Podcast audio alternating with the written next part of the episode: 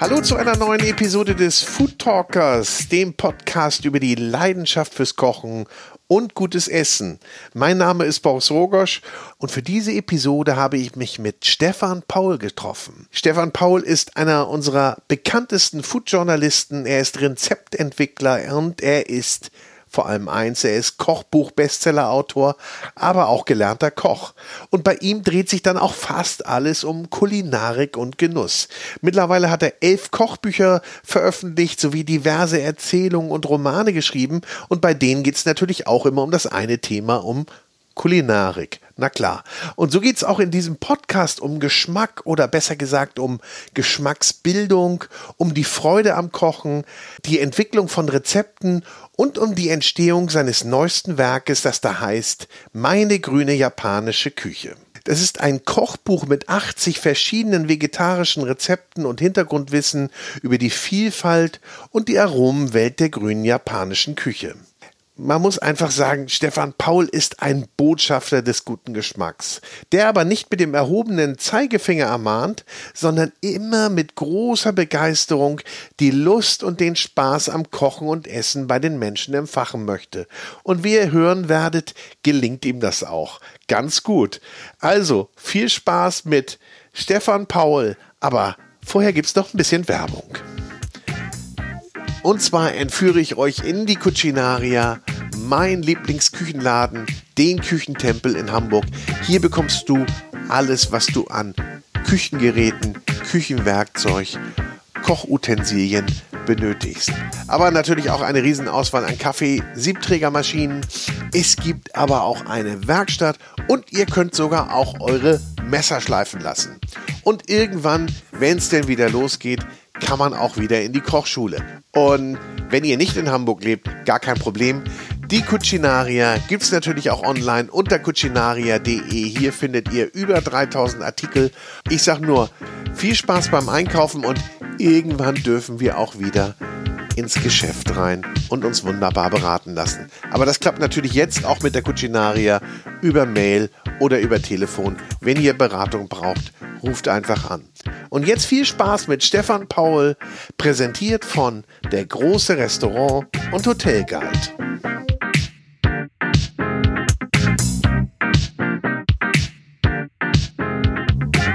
Herzlich willkommen zu einer neuen Ausgabe des Food Talkers. Herzlich willkommen, Stefan Paul.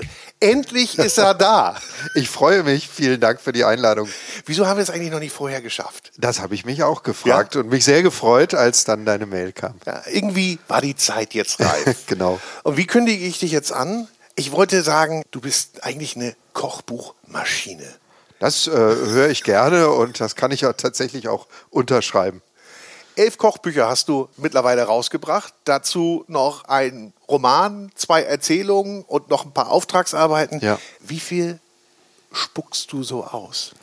Also ich mache sehr gerne mache ich pro Jahr ein Kochbuch. Es gab auch schon mal zwei.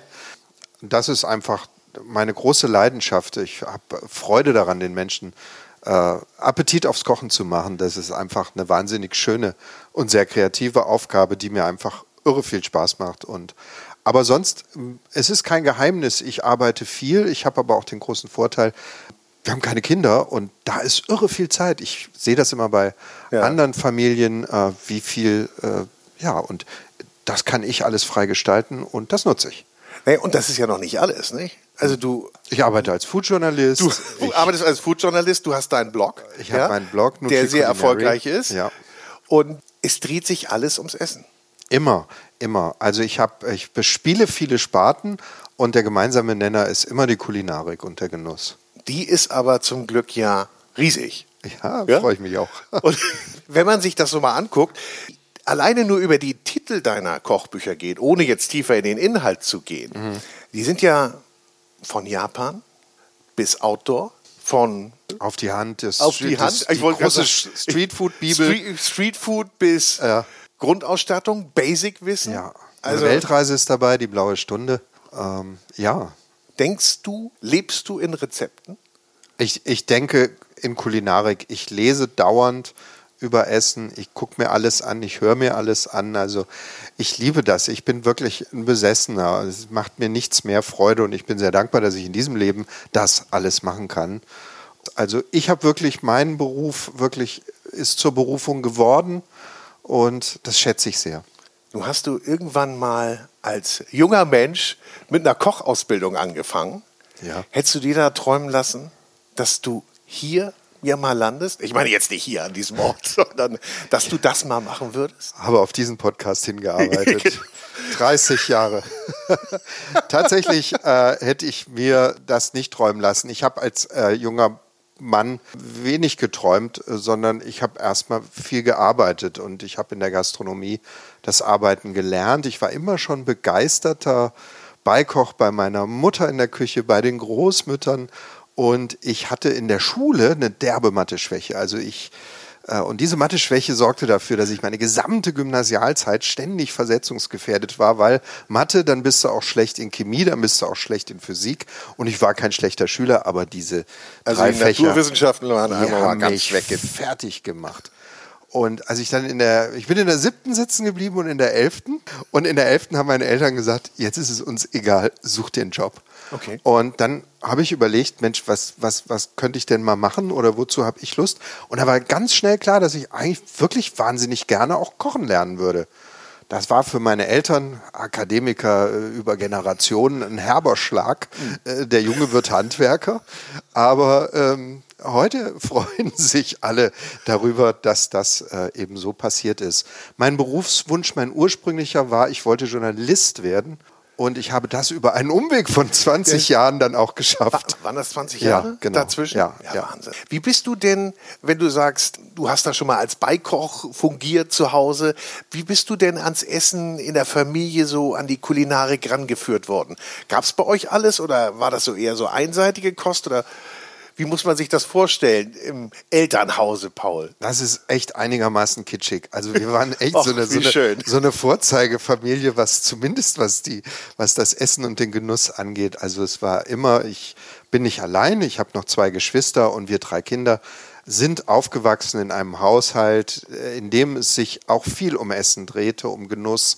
Meine Eltern waren sehr jung, als sie sich kennengelernt haben, beide noch studierend und haben sich tatsächlich von den ersten Mäusen, die reinkamen, haben sie sich diese Reihe Menü nannte sich das damals. Das war so eine Reihe von Bänden, die konntest du so im Abo bestellen. Und dann kam alle Vierteljahr kam ein neuer Band und das ergab dann so eine Länderküche. Und wir haben uns durch diese Menübänder durchgekocht und wir Kinder durften auch immer in einem Ringbuchordner dann vermerken, ob und wie es uns geschmeckt hat. Nee. Also wir waren auch sehr frühe Restaurantkritiker. Das prägt ja. Und habt ihr alles gegessen als Kinder? Ja, ich kann mich nicht erinnern. Es ist sogar so, dass eigentlich so wenig Geld im Haus war anfangs, dass meine Mutter zum Beispiel auch äh, gezwungenermaßen etwas günstiger kochen musste. Ja. Und da gibt es ein Gericht, das stand damals immer drauf, weil es halt einfach super billig war, äh, Nierchen.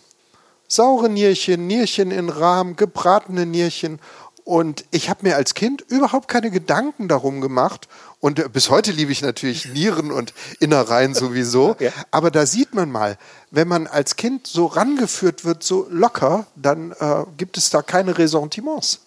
Was würdest du denn sagen? Wann fängt denn so die kulinarische Prägung eines Kindes an? Man sagt ja eigentlich ganz früh, ne? Ja, also Kinder sind ja sowieso, Kinder essen ja ganz früh ganz viel. Also Kapern und Oliven sind hoch im Kurs bei Dreijährigen und irgendwann hört das dann tatsächlich auf. Ja. Und da muss man in dieser Phase muss man die Kurve kriegen und die Kinder bei Laune halten. Jetzt habe ich natürlich gut reden als Kinderloser, aber ich sehe das sehr bei meinen vielen Neffen, Nichten und mhm. Patenkindern, die ich zuhauf habe. Ich bin ein super Patenonkel. ähm, da sehe ich, also da gibt es immer eine Regel bei uns, es wird alles wenigstens einmal probiert. Und wenigstens einmal probieren mhm. und wenn du es dann nicht magst, dann mh, hm, probieren wir es im Jahr nochmal. genau.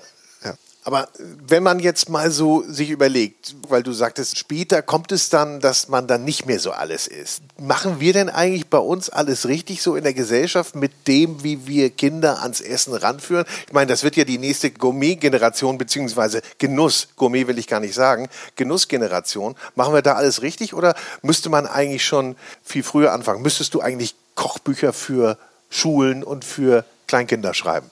Das müsste ich tatsächlich und das werde ich auch machen. Ähm, noch ist die Zeit nicht reif, aber ich habe da schon ein paar Ideen. Tatsächlich ist das ein Riesenthema. Wir machen nämlich wenig bis gar nichts richtig. Wir müssen das Thema Kochen viel, viel edukativer spielen. Ich glaube, wir sind so ziemlich eine Altersgruppe. Wir kommen eigentlich, wir sind die letzte Generation, die mit Glück noch aus dem Elternhaus ein bisschen Kochen mitge gekriegt hat. Mhm. Aber dieses reine Versorgungskochen ist ja irgendwann ausgelaufen.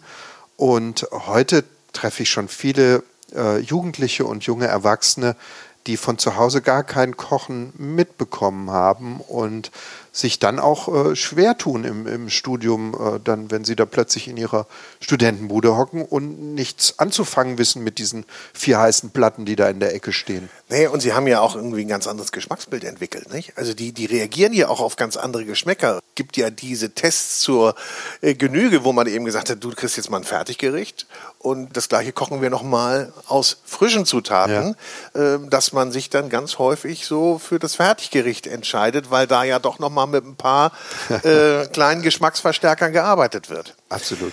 Das war jetzt der Aufruf, ne? Oder, oder, beziehungsweise wahrscheinlich sind die Pläne ja schon da, wie du sagtest, für Kinder Kochbücher zu schreiben, aber deine Kochbücher sind für Erwachsene. Und das haben wir eben schon gesagt, die, der Facettenreichtum ist groß. Ich würde jetzt mal gerne auf, auf dein Kochenpunktwerk kommen. Ja. Das ist so die, das Grundwerk, nicht? Mit dem kann ich eigentlich schon mal ganz gut durch die Küche kommen, oder? Ja, also Kochen ist tatsächlich auch als Standardwerk der Küche gedacht und das habe ich mir einfach, äh, ich sag mal, in der Mitte meines beruflichen Lebens habe ich mir das erlaubt, ein Standardwerk zur Küche zu schreiben. Da hängt man sich schon ganz schön weit aus dem Fenster und ich hatte aber das Gefühl, es ist wirklich an der Zeit, Standardwerk überhaupt auch mal neu zu denken. Und äh, das habe ich mit Kochen gemacht. Also was äh, die Grundidee ist, ähm, damals war der, der Arbeitstitel war Koch doch, was ihr wollt. Ähm, den hat der Verlag leider nicht mal als Untertitel drauf gedruckt. Ich hätte das so gern gesehen. Ähm, es geht ich nämlich darum, gefunden. ja, es geht darum, dass man eben, dass ich glaube, dass die Zeit des linearen Kochens vorbei ist oder abläuft. Wir ja. sind in einer Gesellschaft, äh, in der Individualismus ein hohes Gut ist, auch wenn wir doch sehr gleichgeschaltet sind bei näherem Hinsehen. Aber der individuelle Geschmack, der ist deutlich da. Und äh, da geht es natürlich auch um die verschiedenen Ernährungsphilosophien und Religionen, ähm, die da immer mehr eine Rolle spielen in der modernen Jetztzeit. Und darum habe ich das lineare Kochen abgelöst und so ein bisschen ersetzt äh, zu einem modularen Kochen. Das heißt, du gehst an jeder Stelle des Buches, kannst du reingehen und kannst immer eigene Entscheidungen treffen du kannst das Rezept in Gänze nachkochen. Du kannst aber auch sagen, nee, nee, nee, ich will nur den Kohlrabi oder ich will den Kohlrabi nicht mit Reis, sondern mit diesen Kartoffelzubereitungen. Ja. Ähm, du hast Alternativen, du hast Varianten. Ähm, ich habe es mal so formuliert, anbieten statt vorbeten. Ja. Das ist eigentlich, wie ich auch künftig Kochbücher weiterschreiben werde und auch begreife, dass man einfach größtmögliche Freiheit ermöglichen sollte. Können einige bestimmt super mit umgehen, muss ich aber schon ein bisschen was können, glaube ich. Nicht? Muss ich mir auch ein bisschen was zutrauen, wenn ich mir diese Freiheit erlaube? Oder ist es so, dass ich dann, dass du sagst, geh doch einfach ran, das, was du da machst, nimm diese Zutaten, hier ist so ein bisschen so eine Guideline, geh da mal längs. Machen das die Leute? Ich habe so den Eindruck nicht. Ich, ich hoffe sehr, dass die Leute das machen. Und die Leute, die ganz am Anfang stehen, die posten es natürlich wahrscheinlich nicht auf Instagram. Mhm. Aber ich sage immer, eine Tomate mit Salz und einem guten Olivenöl ist ein Rezept. Und wenn man das einmal vermittelt bekommt, es gibt im Kochen gibt es ein Rezept, das sind Birnenschnitze mit Kopper und Olivenöl. Ja. Da ist ja gar nichts gekocht. Richtig. Es geht darum, einfach Geschmack zu leeren. Okay, wenn du so kommst, dann verstehe ich das. Das heißt ja erstmal Bewusstsein schaffen darüber. Genau. Es müssen ja auch gar nicht diese wunderbaren Gemälde auf dem Teller sein. Das ist ja Kunst teilweise. Ja. Und es geht ja aber erstmal um den Geschmack. Ja. Dass ich das natürlich dann selber nochmal zeigen möchte und das geht in dem Bild natürlich nur nach draußen, ja. wenn ich es auch mal schön anrichte, ist klar. Aber wahrscheinlich sind da auch ein paar Übungswege auch dann für den jeweiligen Probanden, der das dann liest, auch äh, erstmal gegeben. Aber wenn du sagst, ähm, modular, modular kochen ja. und eigentlich alles ist erlaubt, mhm. dann hebelst du ja sowas wie Trends eigentlich komplett aus. Dann gibt es ja irgendwann keine, keine Trends mehr, oder? Das hoffe ich, das hoffe ich sehr. Jeder also macht seinen eigenen Trend. Ich habe es, glaube ich, irgendwo auch bei dir gelesen oder gehört, dass du sagst, also du warst ja immer sehr, sehr früh mhm. schon mit ganz mhm. vielen mhm. Sachen dran, kannst gleich nochmal erzählen. Mhm. So Trends wünschst du dir eigentlich, dass die irgendwann gar nicht mehr da sind, so diese Megatrends, oder? Die Megatrends sind vorbei und äh, auch da hat uns Corona ein bisschen ähm, das beschert. Ähm, die Zeiten der großen Trends sind vorbei. Es gibt jetzt eher Strömungen. Das heißt, man, es ist, ähm, Kochen wird viel weniger als Lifestyle begriffen, wie das jetzt noch vor ein paar Jahren durchaus Usus war. Ein Lifestyle, der immer wieder neu befeuert werden will, sondern Kochen bedeutet heute auch eine Haltung. Mit Kochen will ich was vermitteln, mit meiner Art zu kochen will ich was vermitteln. Es gibt eine Generation, die kann nicht kochen, macht sich aber Sorgen um die Umwelt. Äh, und da sind überall Punkte, die sehr erfreulich sind und wo mhm. man auch überall ansetzen kann. Hm. Wenn du jetzt jemanden, apropos gut sein, wenn du jetzt jemanden da ranführen würdest und sagst, du musst jetzt mal so ein bisschen, oder ich empfehle dir, wir sind ganz höflich, ich empfehle dir deinen Geschmack so ein bisschen zu entwickeln. Was würdest du ihm geben oder ihr geben, dass du sagst, kümmere dich mal um diese Sachen und lass die mal so auf der Zunge spielen. Was würdest du nehmen an, an Zutaten, an Bestandteilen, damit ich das so ein bisschen ja, lernen kann? Also ich finde immer, ausgehend von der Kartoffel kann man unheimlich viel ja. übers Kochen lernen, über wie Schnitttechniken zum Beispiel den Geschmack beeinflussen, wie Aggregatzustände etwas völlig Neues aus der Kartoffel ja. machen. Und dann ist natürlich auch die Würzung und die Geschmacksbildung eben auch über diese wunderbaren Zusammenspielmöglichkeiten von Süße, Säure, Salzigkeit. Mhm. Den Leuten erklären, dass ein spannender Teller immer dann entsteht, wenn viele von diesen Sachen sich auf dem Teller treffen und miteinander spielen und miteinander in Relation treten. Das finde ich, das sind so die Grundzüge des Kochens. Und wenn man das einmal verstanden hat, dann ähm, hat man Lust weiterzumachen. Und es ist sehr interessant, dass du das auch gleich politisch eingeordnet hast. So ist es nämlich. Ich habe als Foodjournalist in den letzten zehn Jahren sehr ausführlich für gutes Essen gestritten, über gutes Essen geschrieben. Ja. Und ich bin ein bisschen enttäuscht. Es hat sich wenig geändert und ich bin ja auch nicht allein. Und äh, also so die ganz, der ganz große Move war es nicht. Und darum mache ich das jetzt anders. Ich mache den Leuten Appetit aufs Kochen. Ich bringe die Leute an den Herd, weil ich mittlerweile überzeugt davon bin, dass der erhobene Zeigefinger, von dem du sprachst, mhm. den müssen wir unbedingt wegstecken. Und ich habe auch gerade in Kochen zum Beispiel auf Bauernhofromantik und Biobelehrung aktiv verzichtet, um keine Barrieren aufzubauen. Und ich glaube, wer kochen kann, der hat auch erst eine Wahl. Wer einen Geschmack gebildet hat, der kann dann auch Entscheidungen treffen. Sonst ist er ja klaglos alles, was die Industrie ihm so vorsetzt. Wenn ich keine Ahnung habe, nehme ich das, was mhm. ich kriege. Erstmal genau. natürlich. Gibt es denn da aber so eine äh, kulinarische Bildungselite? Ja, ich glaube schon. Also, und es ist ja auch so, dass äh, Bewegung äh, und Revolution geht immer von oben nach unten in die Breite dann. Und das ist ja auch sehr schön. Also ich verstehe durchaus auch ähm, viele Kolleginnen aus der Foodbloggerei, sind wirklich Spitzenleute, denen es wirklich gelingt, anderen Menschen äh, die Freude am Kochen zu vermitteln. Ja. Und ich bin auch kein Kritiker von irgendwelchen Bilderfluten auf Instagram. Ich finde, es kann gar nicht genug schöne Essensfotos geben, denn die zeigen, dass wir uns damit beschäftigen, dass wir lieben, was wir tun und dass wir vielleicht andere damit anstiften und anstecken, selbst zu kochen.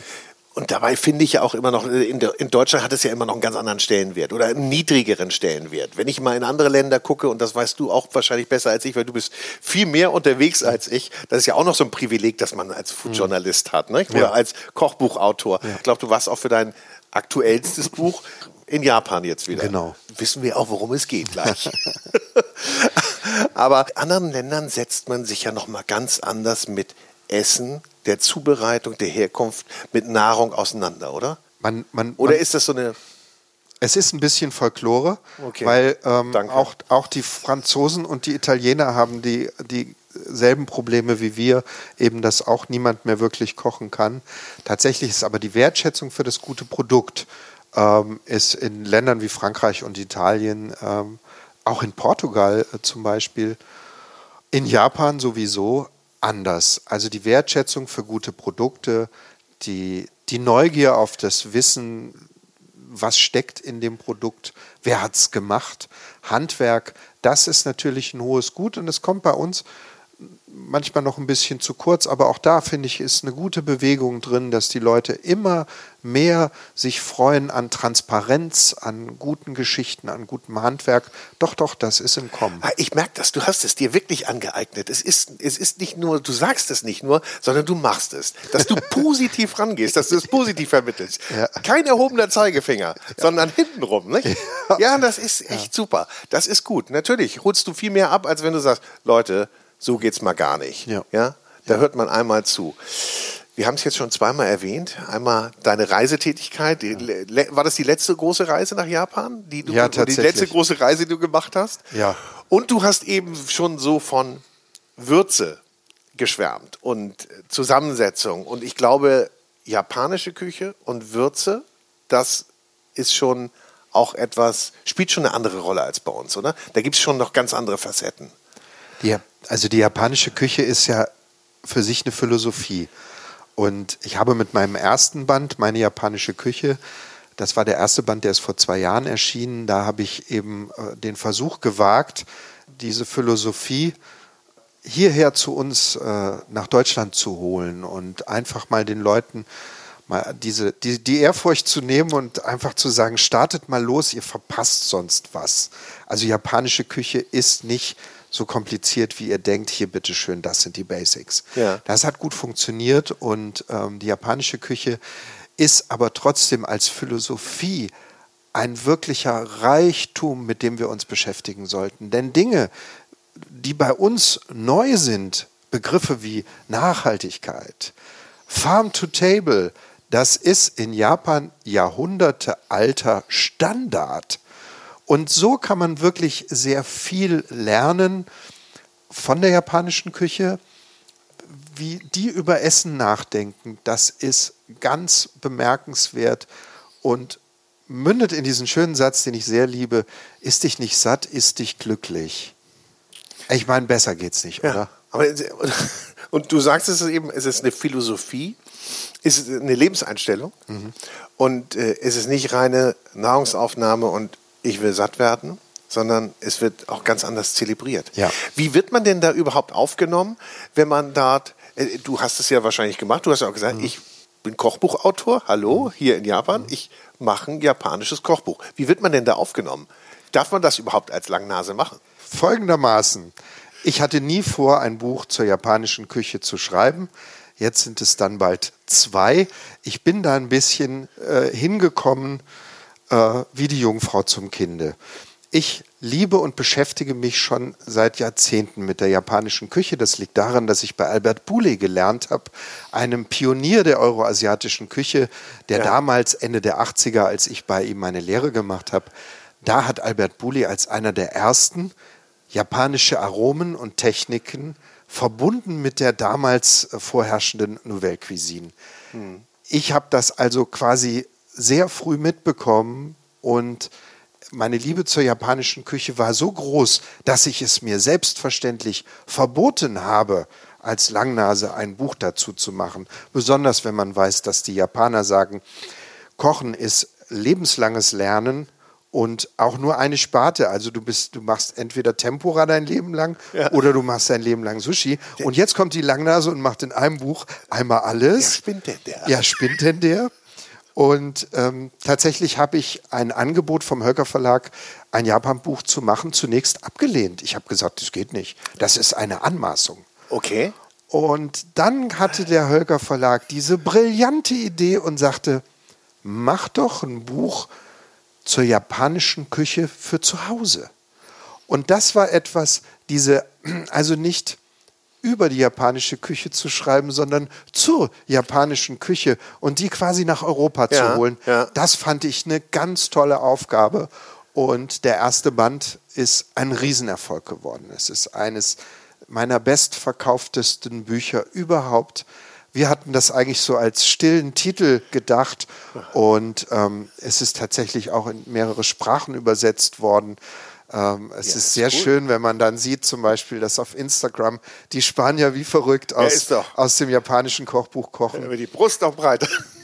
Ach, ich weiß nicht, ob die Brust breiter Nee? wird. Es ist eher große Erleichterung, Ja? dass die Menschen meine Idee verstanden Okay, haben. okay. Die japanische Küche.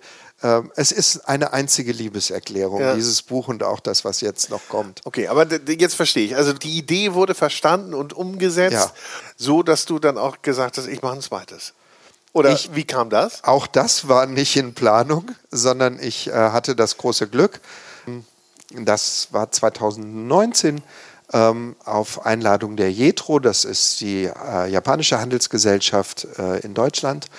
Ähm, die hatten Köche eingeladen und Köchinnen nach Japan zu einer Rundreise in Südjapan und um Produzenten zu besuchen.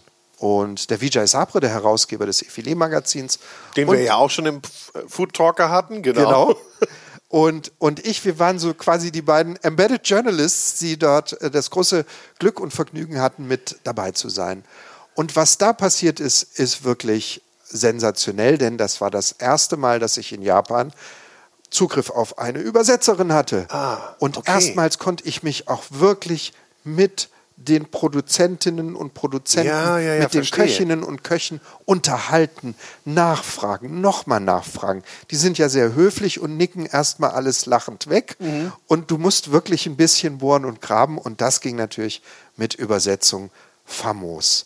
Und dann saß ich, da gibt es diesen entscheidenden Moment, da saß ich mit Viktoria Fuchs, Mhm. ähm, mit Vicky saß ich vorne im Bus und sagte zu Vicky, Ach, wie blöd, dass ich das Buch schon geschrieben habe. Ich lerne so viel über die Aromen und Techniken. Ich begreife jetzt viele Dinge noch viel tiefer. Schade, dass ich das Buch schon geschrieben habe. Und da sagte Vicky, sei froh, das würde doch nur ein Angeberbuch werden. Oh ja. Und, und jetzt ist tatsächlich das Angeberbuch auf dem Weg. Das heißt aber, es ist was ganz Tolles geworden, denn es ist eine nochmal tiefergehende Beschäftigung mit Aromatik, mit Geschmack. Und da ist die japanische Küche ein grandioser Stichwortgeber. Du hast mir ja schon mal vorab die Chance gegeben, Einer der reinzuschauen. ersten Menschen außerhalb des Verlages. Also, ich muss ganz ehrlich sagen, ich hätte gern ein bisschen mehr Vorbereitungszeit gehabt. ich habe es nicht ganz durcharbeiten können. Ja. Bin aber auch, muss ich ganz ehrlich sagen, so als PDF dann durchzuschauen. Ja. Ich hätte es schon gerne durchgeblättert. Ich Ja. hätte es schon gerne haptisch. Ich hätte es gerne in Händen gehabt. Das, dazu werde ich sicherlich kommen. Bald, Genau. am 1. April. Genau. Kein Aprilscherz. Aber ganz, schönes, ganz schöner Termin, kann man sich gut merken. Und ich war erst, auf den ersten Blick, muss ich dir ganz ehrlich sagen, erschlagen. Hm. Da habe ich gedacht, boah, was will man denn hier von mir? Ja. Hm. Hier geht es ja richtig tief rein. Und dann guckst du einen Tick weiter und denkst, ah, gar nicht so komplex, Hm. gar nicht so kompliziert, sogar teilweise easy zu machen. Total. Und Ja. auch wieder, hab ich, vielleicht interpretiere ich das falsch, auch wieder modular. Ganz genau. Ja? Ja. Und ähm, du müsstest jetzt mal mir sagen, bitte, Mhm. weil ich habe mir es nicht rausgeschrieben, was brauche ich denn, damit ich einigermaßen gut durch das Buch komme an Grundausstattung? Nicht viel. Also eine gute Sojasauce wäre schon schön. Also Ja? das braucht wie, wie definiere ich gute Sojasauce? Also ich möchte jetzt hier nicht, äh, äh, äh, nicht Werbung machen, aber die Sojasauce, die in jedem Supermarkt zu finden ist, von Kikoman, die ist gar nicht schlecht. Okay. Das ist eine gute Sojasauce Ja. und die Arme von Kikoman ist eine, die auch für Rohzubereitung echt super funktioniert. Man muss da nicht so ein Fass aufmachen. Du brauchst eine gute Sojasauce, ähm, wie du Dashi machst, das ist ja dieser Grundgeschmack der japanischen Küche. Vielleicht erklärst du Dashi nochmal für die, die das ist zwar schon weit genau. verbreitet, aber. Ganz genau. Also der Grundgeschmack der japanischen Küche ist Dashi. Es gibt im Grunde kein Rezept, in dem nicht Dashi vorkommt. Ja. Dashi ist im Original tatsächlich, setzt sich das zusammen aus äh, Kelb, aus Kombu-Alge, aus Bonito-Flocken, aus getrockneten und die, das wird so gesimmernd zu einem wunderbar subtilen Sud, der was liefert? Unglaublich viel Umami. Da blühen alle Geschmäcker, die man da noch hinzufügt, blühen auf im Mund. Das ist einfach ihr, ihr, grandios. ihr müsstet jetzt Stefan mal sehen. Der, der, der gestikuliert hier, der blüht, der, äh, der, im Sonnenlicht erscheint er. Sorry, dass ich ja. dich unterbreche. Nee, ich, ich bin halt einfach auch echt Fan. Ne? Ja, ja, ich bin, bin Fan. Und was wir noch nicht erwähnt haben, es ist tatsächlich ein Buch zur vegetarischen japanischen Küche. Ja. Und auch das ist ganz bewusst gewählt. Und da wird es ja mit Bonito-Flocken dann schon mal eng. Und ich habe, also das war die erste und einzige Hürde mit diesem Buch, war vegetarisches oder veganes Dashi herzustellen. Ich habe Mittel und Wege gefunden. Es gibt gleich mehrere Dashi-Rezepte, die man sehr einfach zu Hause nachmachen kann. Und dann braucht man eigentlich nur noch einen Sake vielleicht. Selbst das Mirin kann man selber machen. Ich biete wieder für alles Ersatz an. Ich sage Alternativen, ich zeige dir, wie du die Soßen selbst herstellen kannst. Das ist mir ganz wichtig. Die ja. Leute sollen nicht sagen, oh, kann ich nicht machen, brauche ich einen Spezialeinkauf. Hab ich, genau, habe ich keinen ja. Fachmarkt bei mir in der Nähe, kann ich nicht. Wobei, man kann sich natürlich auch fast alles bestellen. Das man, man ja kann sich fast alles bestellen mittlerweile. Und es wird zu diesem Buch, das ist auch eine Premiere für uns, daran arbeite ich gerade aktiv, wird es einen Einkaufsratgeber geben. Ähm, du gehst mit einem über einen Barcode, den du im Buch findest, bei der Warenkunde, kannst du auf meine Seite hüpfen und kriegst dann auf einer Nucci Culinary, auf einer Extra-Seite in meinem Blog angezeigt, einen Einkaufsführer da ist drin die Verpackungen, die am besten und am meisten und am leichtesten zu finden sind in ja. Deutschland. Okay. Ich sag dir, wo die Sachen sind. Bei den Spezialitäten gibt es eine Taste, wo du direkt zu den Händlerinnen und Händlern kommst und dir das besorgen kannst. Ja, das ist mal Service. Es ist super barrierefrei, ja. super barrierefrei. Okay, Dashi, also was brauche ich noch? Also, du hast gesagt, Sake, Sojasauce, Mirin? Dashi, Sake, Mirin, dann, das war es eigentlich schon. Du kannst super viel selber machen. Also gibt keine Ausrede. Es gibt keine Ausrede, nein. Und, und das Schöne ist, also ich habe, äh, wenn ich Menschen davon erzählt habe, dass es ein Buch zur vegetarischen japanischen Küche ist, dann sind immer alle erstaunt, weil viele verbinden Japan natürlich zu Recht mit Fisch vor allen Dingen ja. gleich, dann auch ähm, mit Fleischgerichten und Yakitori-Spießchen und so. Was ist denn übrig, wenn das alles weg ist?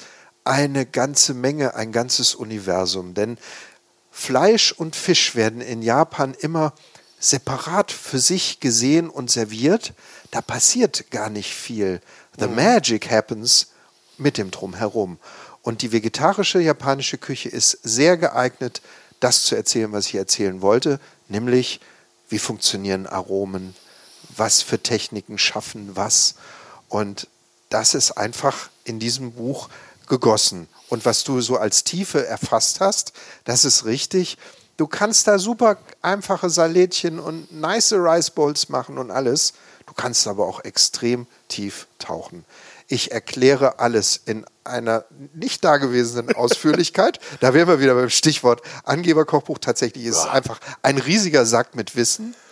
Und es geht so weit, und darauf bin ich sehr stolz, meine grüne japanische Küche ist das erste deutschsprachige Kochbuch, in dem du erfährst Rezepte mit Koji.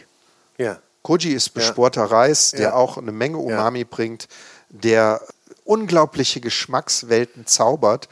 Und da Kome Koji jetzt auch in Deutschland erhältlich ist, ah. haben wir uns erlaubt und haben gesagt, komm, wir nehmen es rein, denn es ist super japanisch.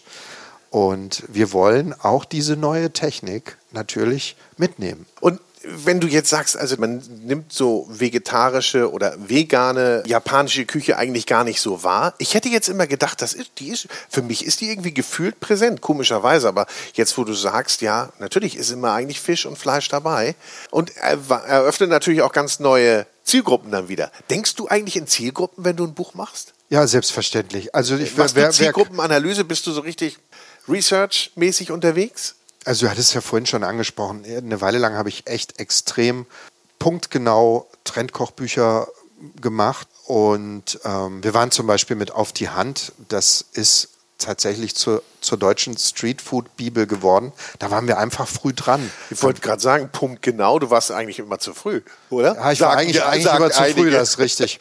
Das ist richtig. Also gerade auch der Camping-Hype, da war mein Buch schon zwei Jahre alt, als das dann endlich losging.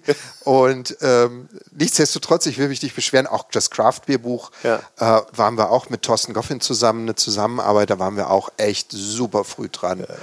Und ähm, jetzt denke ich aber, ist es einfach, mir macht es gerade enorm viel Freude, die Leute zum Kochen zu bringen, ganz ab, ab von irgendwelchen Moden äh, zu sagen, Mensch Leute, fangt an zu kochen, es tut so gut, es tut euch gut, es macht Spaß. Also ich bin ja nun auch Zielgruppe und äh, für mich war das so, hey, super Inspiration, grüne japanische Küche, da reinzugucken mhm. und einfach nochmal so, so, so einen Antrieb zu kriegen. Und man muss ja sagen, es gibt ja auch viele, viele Kochbücher, die eigentlich gar nicht hätten geschrieben werden müssen. Nicht? Also der Markt ist ja riesig. Hm. Ich will dir jetzt nicht nach dem Maul reden oder so, aber ich, nee. da, ist natürlich ganz, ganz viel draußen und da muss man schon auch, glaube ich, ein bisschen separieren. Was ist eigentlich eher so ein Coffee Table hm. äh, Kochbuch hm und die, die, aus denen ich wirklich was lernen kann und Inspiration ziehe oder auch wirklich was mache. Ich finde, das ist so, da ist ein Riesenunterschied, ein richtig großer Markt und ich finde, der ist auch ein bisschen intransparent. Es ist wirklich schwer, da hm. durchzukommen, durch, sich durchzufinden. Und dann ist es natürlich gut, wenn man weiß, beispielsweise bei dir, was man bei dir bekommt. Ja. Hm? Ja, das ist ein Gibt es denn welche, die kaufen nach dem Autor nur? Weißt du, ich, was sagt deine Fan-Community? meine, meine Fans, die sind übrigens ganz toll. Ich, also, das ist so ein Genuss und eine solche Freude für mich als Kochbuchautor in den sozialen Medien zu sehen, dass die Leute sich mit den Rezepten beschäftigen, dass sie auch mal die komplizierten Sachen ausprobieren und dass das dann auch geklappt hat. Also ich liebe das sehr und ich habe treue Fans. Es geht aber immer darum, natürlich auch eine breite Masse zu erreichen. Und ähm, natürlich machen wir Zielgruppenanalysen. Natürlich wollen wir unsere Bücher verkaufen. Und meine Bücher sind immer ein Hybrid aus den von dir angesprochenen Themen. Also ich versuche schon auch immer Emotionalität, Handwerk zu verknüpfen. Es gibt auch immer viel zu lesen bei mir. Das ist zum mhm. Beispiel ganz, ganz wichtig, weil ich nicht mehr an die reine Rezeptsammlung glaube. Äh, darum gibt es bei mir auch immer so ein Themenwelt, die dann aufgemacht wird mhm. in den Büchern. Ein gutes Kochbuch muss in der Küche und auf dem Sofa funktionieren. Das ist mein Anspruch. Und ja, der Markt ist riesig und ich sage auch jungen Kochbuchautorinnen und Autoren, die sich an mich wenden, sage ich immer, stellt euch mal in die Thalia große Bleichen in die Kochbuchabteilung und guckt euch um und lernt Demut. Es ja. ist wirklich ein Haufen. Ja. Also zu Spitzenzeiten hatten wir irgendwie 2700 äh, Neuerscheinungen im Kochbuchmarkt. Das ist noch gar nicht lange her, das war vor ein paar Jahren. Und da irgendwas zu reißen, ist schon schwierig. Was meine Fans, glaube ich, oder nee, das weiß ich, was sie immer sagen, ich bin ein sehr akkurater Rezeptautor. Das heißt, ich bin zwar auch ein Mensch, auch mir passieren Fehler, aber im Prinzip sind meine Rezepte gelingen. Und das ist das höchste Gut, was du als Kochbuchautorin oder Autor haben kannst, dass du sorgfältigst arbeitest. Du bist da nicht nur sorgfältig, sondern du bist auch ein super Stichwortgeber, weil da wollte ich nämlich drauf hinaus. du kochst ja, ja jedes ja, Rezept. Ja. Und kochst du es einmal oder mehrfach? Ich koche es nur noch einmal. Einmal. Also ich komme ja auch aus der Essen- und Trinkenküche. Ich habe ja fünf Jahre bei Essen und Trinken gearbeitet und im Gruner und Jahr Verlag als Rezeptautor mit Redakteursvertrag, so nannte Ja, sich das okay. damals. Und äh, da war es so, da wurden die Rezepte dreimal gekocht. Ja. Also einmal vom Entwickler, dann vom Entwickler nochmal während des Fototermins und dann von einer Praktikantin, oft der Ökotrophologie, Ja. ähm, die das dann quasi so als äh, Laientest äh, nachkochen musste. Das ist die Schule, aus der ich komme. Und da kommt auch die Sorgfalt her. Mhm. Tim Melzer hat mich mal das Geodreieck unter den Rezeptautoren genannt. ähm, ich, ich bin schon sehr akribisch und ich koche tatsächlich Gerichte nur ein oder zweimal. Ich schreibe dabei mit, ich messe alles ab und mit diesen Klatten gehe ich dann später in mein kleines Kämmerlein und äh, schreibe das Kochbuch. Und während ich das Rezept formuliere, ist auch noch mal bei mir, koche ich das quasi im Geist auch noch mal durch. Das wollte ich gerade fragen. Kochst du eigentlich schon im Kopf? Total. Ja, also entwickelst du im Kopf und Ja. kannst auch, schmeckst du auch im Kopf? Ja. Ich kann Geschmäcker abrufen. Also ich kann, Ja? ja, das, aber ich glaube, das kann jeder Koch, hoffe ich. Also das ist einfach, wenn du dich so viel mit Kochen beschäftigst, Ja. ich koche nun schon fast mein ganzes Leben. Also ich habe ja super früh dann auch angefangen. Ne?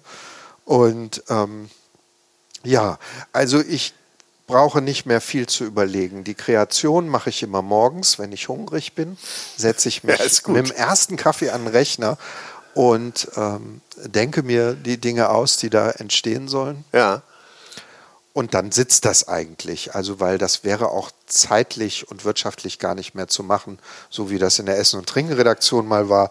Das äh, kann sich heute. Ja, die ja Welt hat sich da auch schon ein bisschen verändert, nicht? Also ich meine, der gesamte Markt auch, nicht? Total. Also im Foodjournalismus, im Kochbuch Autoren sein Ja. und so weiter. Ich meine, du bist ja nun auch sehr, sehr vielseitig unterwegs. Muss man, glaube ich, auch sein heutzutage, nicht? Würdest du denn noch mal wieder in die Küche gehen? Ich, ich bin ständig in Versuchung, Ja, so. jemanden, jemanden in irgendeiner Küche auf die Nerven zu gehen, Ja. weil ich als, äh, gerade in, meiner, in meinem Beruf als Foodjournalist, äh, spreche ich oft mit Köchinnen und Köchen, bin in den Küchen, äh, fühle mich da auch super wohl. Das Schöne ist, ich lasse auch immer vorher fallen, dass ich Koch gelernt habe und Ja. bei wem und wo ich überall war. Und dann kann man auch sofort auf Augenhöhe sprechen. Und das sind die schönsten Gespräche. Das ist eigentlich eine der tollsten Sachen an meinem Beruf ist, dass ich so einen unmittelbaren, kollegialen Zugang zu Köchinnen und Köchen habe und deren Welt. Ich bin immer noch ein Lernender, ganz klar. Wenn ich mich mit Robert Stolz aus Plön unterhalte, für mich ein, ein, ein Meister der nordischen vegetarischen Küche, da halte ich mal schön die Fresse und höre zu, weil das ist super spannend für mich. Ja. Robert Stolz haben wir natürlich auch schon im Food Talker gehabt. Ja. Ja. Ja, also, also Robert Stolz ist für mich ein, ein Lehrmeister, der, von dem ich immer noch lerne. Das ist auf jeden Fall auch äh, Paul Iwitsch aus Wien. Ja. Also Paul Iwitsch, ähm, der hat das Tian in Wien und Ja. in München, vegetarischer Pionier der vegetarischen Küche. Ja. Wie der über Essen und Aromen und Geschmack nachdenkt, das sucht seinesgleichen. Und äh, eine der letzten Reisen, bevor dieses Corona richtig zuschlug, war tatsächlich nach Wien. Und ich durfte da einen Abend in der Küche mit dabei sein. Das ist, da tut sich, da tun sich Welten auf. Das ist so verblüffend, auch für alte Hasen wie mich. Da, da ziehe ich richtig Energie raus. Was, was heißt denn dabei sein? Darf man, hast du dann auch Hand mit angelegt oder nur? Nein, äh, er hat uns einfach ein Juckt paar es Ge- dir denn in den Fingern, dass er, ich möchte hier mitmachen? Er hat uns ein paar Gerichte gezeigt. Okay. Ich würde gern immer mitmachen. Ich weiß nur, dass ich es gar nicht mehr bringe. Also so eine Küche, das ist Hochleistungssport. Und wenn dann da so einer reinkommt, der das vor 20, 30 Jahren Der mal so gemacht schräg hat abbiegt und einmal in die Abläufe rein will. und jetzt allen im Weg rumsteht und nicht akkurat arbeitet. Und äh, nee, also ich glaube, ich bin äh, in der Küche heute wohl eher eine Belastung. Ich würde, glaube keinen einzigen Service mehr durchstehen. Aber glaube ich auch ganz gut, dass man weiß, wo man hingehört, ja? Ja. Kochst du denn eigentlich die Rezepte, die du kochst, alle bei dir zu Hause in der Küche Ja. oder gehst du dafür irgendwie, sagst du, ich muss raus, ich brauche einen neutralen Ort oder ich brauche eine Profiküche? Hast du eine Profiküche zu Hause? Oh, nein, überhaupt nicht. Also bei mir ist alles, ähm, ich sage immer, ich möchte auch gar nicht besser ausgestattet Ja. sein als meine Leserinnen. Das ist einfach Ja. Quatsch. Ja. Ich habe also da wirklich so eine Haushaltsmühle stehen. Sagen auch Gäste immer, wie du kochst nicht auf Gas? Mhm. Nee, äh, ist einfach so ein richtig doofer Haushaltsherd. Ähm, die Küche ist winzig. wirklich winzig, es passt kaum was rein. Und es darf keine Stirumchen geben. Also unter Echtbedingungen. Ich koche unter Echtbedingungen. Ja, und ich ja. mache das zu Hause, ich mache das sehr gerne zu Hause, mhm. weil das ist, so winzig es ist, ist es meine kleine Küche. Und du kannst es jederzeit ja auch machen. Ne? Wenn ich, die Idee kommt, ne, musst nicht irgendwo hin. Exakt. Das ist schon ganz, ja. das ist schon ganz spannend. Weißt du denn schon, wo du, wenn man wieder essen gehen darf, ja, wenn die Restaurants wieder offen sind, weißt du schon, wo du da hingehen wirst, zu wem du gehen wirst? Ja, absolut. Das Toulouse, Sagst du uns das? Ja, sage ich euch. Das Toulouse-Lautrec. Ja? Ja. Also du sagst, die ab, kochen da, das ist ab einfach nach Berlin von, gleich, wenn es ja, wieder geht. Ja. also der, der, die kochen da einfach so wahnsinnig, so eine süffige Küche, süffig und doch elegant. Ja. Und das ist die große Kunst. Das ist eigentlich das, was ich liebe. Ich war noch nicht da. Ich muss unbedingt zu Max Stroh auch. Ja. Ja, das ist. Äh also Max ist für mich einer der ganz Großen, einer der ganz Großen, weil er das schafft mit einer Nonchalance. Die Teller sind so, dass du also in Erstaunen gerätst. Und wenn du drauf guckst, ist eigentlich alles ganz einfach. Mhm. Äh, die Magic passiert im Detail bei Max ah, und das ist einfach. Ja. Und diese französische Süffigkeit, die krieg, sich die Norden, die Nordköche alle abtrainiert aufhören, haben. Aufhören, ich kriege Die gibt es da noch. Ich kriege Appetit. Aber die Nordköche, jetzt die nehmen wir uns noch mal vor, jetzt ja. die Nordköche. Ja. Du ja nun als erwähltes Nordlicht, ne? mhm. du, wie lange bist du jetzt schon in Hamburg? Über 20 Jahre ja, über 20 ich jetzt Jahre. hier. Und immer noch ich liebe akzeptabel. Es. Ja, ich liebe es. es. Hamburg ist mir Heimat geworden, ja? absolut. Und nun ist es ja nicht so weit nach oben in ja, die ja. Äh, zur Nordic Cuisine. Ja. Die hat die Süffigkeit nicht, hast du gerade genau. so anklingen lassen. Ah, ich bin ja selber alter Franzose. Ich, ja. ich habe bei Albert Bouley gelernt. Also ich stecke natürlich knietief in der französischen mhm. Küche. Die nordische Küche hat aber einfach unsere Art über Kochen nachzudenken revolutioniert und die nordische Küche ist super nah dran an Japan. Also da gibt es eine riesige ja. Schnittmenge in der Achtsamkeit, in ah. der Produktqualität. Also Dinge möglichst eigentlich so zu belassen, wie sie sind und ihnen mit kleinen Mitteln noch auf die Sprünge zu helfen. Das verbindet die nordische mit der japanischen ja, Küche. Spannend. Ja, spannende Betrachtung. Hätte ich, hatte ich jetzt gar nicht auf dem Zettel, aber ja. absolut. Ja. ja. Gibt es irgendwas, was du nicht isst eigentlich? Gekochten Fenchel. Also das ist das. Oh. Das geht mir, also da, mhm. würde ich mitziehen. Mhm. Also bei mir gibt es auch ganz wenig, aber gekochter Fenchel ist schon nicht lieb, so. Also ich gebratener liebe Fenchel. gebratener Fenchel, mega. Granate, ich liebe ja. auch Fenchelsaat. Ich würze ganz viel ja. mit Fenchelsaat. Fenchel gekocht ist für mich eine Zumutung. Ja. Krieg nicht, krieg Und nicht das ist dann auch immer, wenn andere sagen, oh nee, kein Fenchel, weil sie nur den gekochten kennen. Ne? Ja, genau. Bitte nicht. Ja. Roh gehobelt mit ja. Olivenöl ah. und Salz kannst dich reinlegen. Super. Ja. Ich kriege jetzt Appetit. Ja. Und weißt du, was ich vorbereitet habe? Was ich besorgt habe? Erzähl. Ja, ich habe eine Jakobsmuschel für jeden von uns besorgt. Oh. Ja. Wo denn? Hier auf dem Markt, Isemarkt. Und oh, oh, heute die, ist nämlich Freitag. Heute ist Freitag. und die Jungs von aus der Region haben nämlich die norwegischen getauchten Jakobsmuscheln. Ich werde verrückt. Mit der können wir jetzt was machen. Super. So, was machen wir mit der? Erstmal Mal so ganz, schlucken. Ganz spontan. Ist ja, ist ja nur eine kleine Jakobsmuschel. Ja, ja. Aber e-, erstmal müssen wir sie aufkriegen. Da hast ja. du keine Probleme mit, ich wahrscheinlich auch nicht. Nee. Ich kann Austern knacken, insofern kriegen wir auch so eine Jakobsmuschel auf. Was machen wir mit der? Äh, ich würde, wir haben zwei, ne? Ich würde, eine würde ich roh machen. Ja. Wir gucken gleich mal in deiner Küche, was du so da hast. Vielleicht machen wir Das ist mir dann wahrscheinlich gleich ganz unangenehm. Was hat der denn hier? So eine kleine, äh, so eine Sashimi-Ceviche-Richtung, denke ich mir, ja. dass wir da irgendwie was ja. machen. Also wirklich, die Muschel hat Vorfahrt. Wir, wir machen sehr wenig damit. Ja. Und die zweite würde ich gerne braten, weil wir ja. dann einen genauen Vergleich haben zu diesem. Also die Muschel, wenn sie, wie sie so pur und roh schmeckt und was passiert, wenn wir da Röststoffe addieren. Okay. Ich kann dir mal sagen, was ich da habe. Also ich habe äh, Limetten da, Zitronen habe ich da, ich habe Orangen da. Also wenn wir ein bisschen Säure haben wollen, ja. weil du gerade ja. so sagtest, äh, Ceviche-artig. Ja. Mit einer Zwiebel könnte ich auch dienen. Ich hätte, nein, schüttelt er den Kopf. Gott, habe ich was Falsches gesagt. Koriander hätte ich da. Nein, ist viel zu kräftig. Weg damit. Also, also Orange ist schon mal ganz toll. Also ja. ich koche, also das war jetzt auch wieder der Winter, ist ja immer Mandarinenzeit. Ja. Und ich liebe Clementinen und Mandarinen, weil sie so ein Wahnsinnsaroma haben. Und äh, also eine Muschel mit Orange ist immer, immer eine sehr gute Empfehlung. Ja. Ja. Ich habe ein bisschen gerösteten Sesam. Ist ja. auch zu kräftig wahrscheinlich, ne? Nö. Nö? Und äh, wir machen das einfach ja. mal. Aber da lassen wir die Hörer nicht teilhaben, weil das ist. Äh, das wäre wirklich gemein. Nee, das ist gemein. Wir werden ein paar Fotos schießen, die werden wir dann hochladen. Das ist gemein genug ja. mit den Fotos. Genau. Und da machen wir uns jetzt ran. Aber was ich jetzt gerne nochmal wissen möchte, also du hast gerade gesagt, Toulouse-Lautrec, ne? da mhm. musst du hin, wenn es wieder offen ist. Und äh, ist das auch dein All-Time-Favorite? Gibt es ein All-Time-Favorite-Restaurant, wenn du jetzt, egal wo, du, Kilometer spielen keine Rolle, jetzt hin dürftest. Wen würdest du dir da aussuchen? Habe ich nicht, habe ich nicht, weil dazu ist diese ganze Szene zu vielfältig. Und das kennt auch jeder.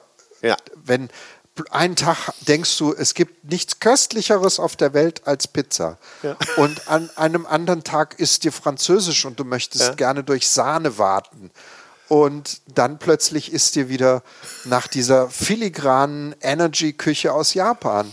Und insofern ist mein Lieblingsrestaurant immer das, das ich als nächstes besuche. Ja, ist, und die Vorfreude, nicht? Mm. Kennst du das? Hast du mm. auch so richtig vor? Also ich meine, bei Toulouse-Lautrec, da habe ja. ich richtig gehört, da ist ja. Vorfreude, da will ich hin. Da muss ich hin. Aber was ich unglaublich schön bei dir finde. Dass diese Freude, das Leuchten ja. in den Augen, wenn du über Essen sprichst. Wie bleibt man so begeisterungsfähig? Hast du ein Lebensmotto? Nein, ich habe ich hab kein, kein Lebensmotto. Nee, tatsächlich nicht. Das hat mich auch noch nie jemand gefragt. Das ist spannend. Nee. Früher habe ich immer gesagt, was nervt, kommt weg, was weiter nervt, kommt weiter weg. Das ist äh, eine kluge äh, Lebensregel. Ja. Und äh, nein, ich habe kein Motto. Aber was mich so begeistert und was mich immer wieder neu entflammt, ist eben, dass das Thema Kochen und Kulinarik riesig ist. Es ist endlos. Es ist so ein bisschen zu vergleichen mit dem Buchhändler, der auch weiß, dass er niemals alle Bücher lesen wird, die er da stehen hat. Und das treibt mich an. Ich will so viel wie möglich kochen, probieren, schmecken, erfahren. Aber auch das ist ja wieder darum, sehe ich es positiv oder sehe ich es negativ? Negativ könnte ich sehen und sagen, das schaffe ich nie. Ich fange gar nicht erst an. Das Positive ist, ich will so weit wie möglich kommen. Ja. Das ist nämlich schon mal ein Lebens riesiges Motto. Ja, ab Und jetzt. du bist auf jeden Fall, Stefan Paul ist auf jeden Fall ein Genuss, ein Kulinarikbotschafter. Vielen Und Dank. jetzt würde ich gerne zum Abschluss mal wissen, wie viele Rezepte hast du geschrieben? Wenn ich das wüsste, wir haben es in der Vorbereitung auf Kochen, haben wir es tatsächlich mal gezählt. 2018 waren es äh, über 400 Rezepte, die ich in diesem Jahr entwickelt habe. Ja, wenn wir das jetzt mal hochrechnen, es riecht schon fast nach Guinness Buch der Rekorde fast. Aber was sind Rekorde, nicht? Ganz genau. Was soll das? also, wir schnappen uns jetzt die Jakobsmuschel. Ja, sehr schön. Herzlichen Dank für das Gespräch und wir merken uns den 1. April. Nochmal den Titel ganz genau. Ich will nichts Falsches sagen. Meine, Meine grüne japanische Küche Meine, erscheint am 1. April im Hölker Verlag. So, das war ein kleiner Werbeclip. Danke. Macht's gut. Und Autor freut sich über ganz viele tolle Fotos, wenn ihr die grüne japanische Küche kocht. So ist das. Er liebt seine Fans. Das hat man heute wieder gehört. Er liebt nicht nur das Essen, er liebt seine Fans. Ciao, ciao. Danke. Tschüss. Tschüss. So, das war's mal wieder. Herzlichen Dank fürs Zuhören beim Food Talker, den du mit freundlicher Unterstützung des großen Restaurant- und Hotelguides hörst. Ein Guide für Gäste mit Informationen und Inspiration. Für Menschen mit Leidenschaft für kulinarischen Genuss. Ich wünsche, äh, ja, viel Spaß. Bis zum nächsten Mal. Tschüss.